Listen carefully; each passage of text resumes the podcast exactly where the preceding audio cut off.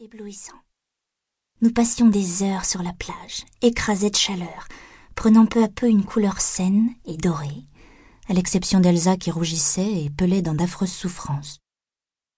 Mon père exécutait des mouvements de jambes compliqués pour faire disparaître un début d'estomac incompatible avec ses dispositions de don. Dès l'aube, j'étais dans l'eau, une eau fraîche et transparente, où je m'enfouissais, où je m'épuisais en des mouvements désordonnés pour me laver de toutes les ombres, de toutes les poussières de Paris. Je m'allongeais dans le sable, en prenais une poignée dans ma main, le laissais s'enfuir de mes doigts en un jet jaunâtre et doux. Je me disais qu'il s'enfuyait comme le temps, que c'était une idée facile et qu'il était agréable d'avoir des idées faciles.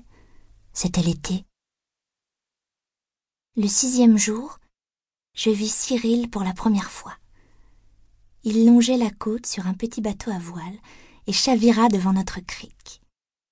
Je l'aidai à récupérer ses affaires et au milieu de nos rires, j'appris qu'il s'appelait Cyril, qu'il était étudiant en droit et passait ses vacances avec sa mère dans une villa voisine.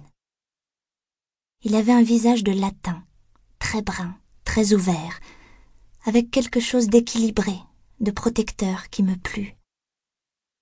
Pourtant, je fuyais ces étudiants de l'université, brutaux, préoccupés d'eux-mêmes, de leur jeunesse surtout, y trouvant le sujet d'un drame ou un prétexte à leur ennui. Je n'aimais pas la jeunesse.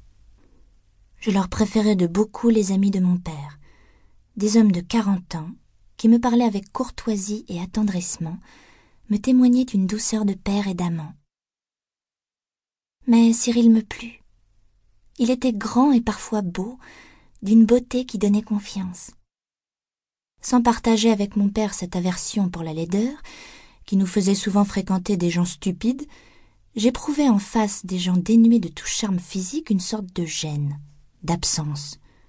Leur résignation à ne pas plaire me semblait une infirmité indécente. Car que cherchions-nous sinon plaire? Je ne sais pas encore aujourd'hui si ce goût de conquête cache une surabondance de vitalité, un goût d'emprise ou le besoin furtif, inavoué, d'être rassuré sur soi-même, soutenu. Quand Cyril me quitta, il m'offrit de m'apprendre la navigation à voile. Je rentrai dîner, très absorbé par sa pensée, et ne participais pas ou peu à la conversation. C'est à peine si je remarquai la nervosité de mon père. Après dîner, nous nous allongeâmes dans des fauteuils sur la terrasse, comme tous les soirs. Le ciel était éclaboussé d'étoiles. Je les regardais, espérant vaguement qu'elles seraient en avance et commenceraient à sillonner le ciel de leur chute. Mais nous n'étions qu'au début de juillet, elles ne bougeaient pas. Dans les graviers de la terrasse, les cigales chantaient. Elles devaient être des milliers, ivres de chaleur et de lune, à lancer ainsi ce drôle de cri des nuits entières.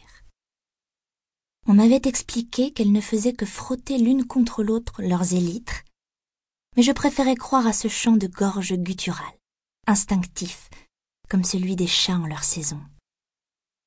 Nous étions bien. Des petits grains de sable entre ma peau et mon chemisier me défendaient seuls des tendres assauts du sommeil. C'est alors que mon père tout sauta et se redressa sur sa chaise longue. J'ai une arrivée à vous annoncer, dit-il. Je fermai les yeux avec désespoir. Nous étions trop tranquilles. Cela ne pouvait durer. Dites-nous vite qui criait Elsa, toujours avide de mondanité.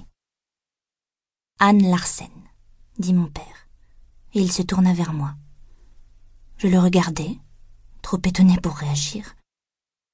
Je lui ai dit de venir si elle était trop fatiguée par ses collections, et elle, elle arrive.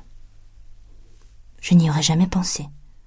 Anne Larsen était une ancienne amie de ma pauvre mère et n'avait que très peu de rapport avec mon père.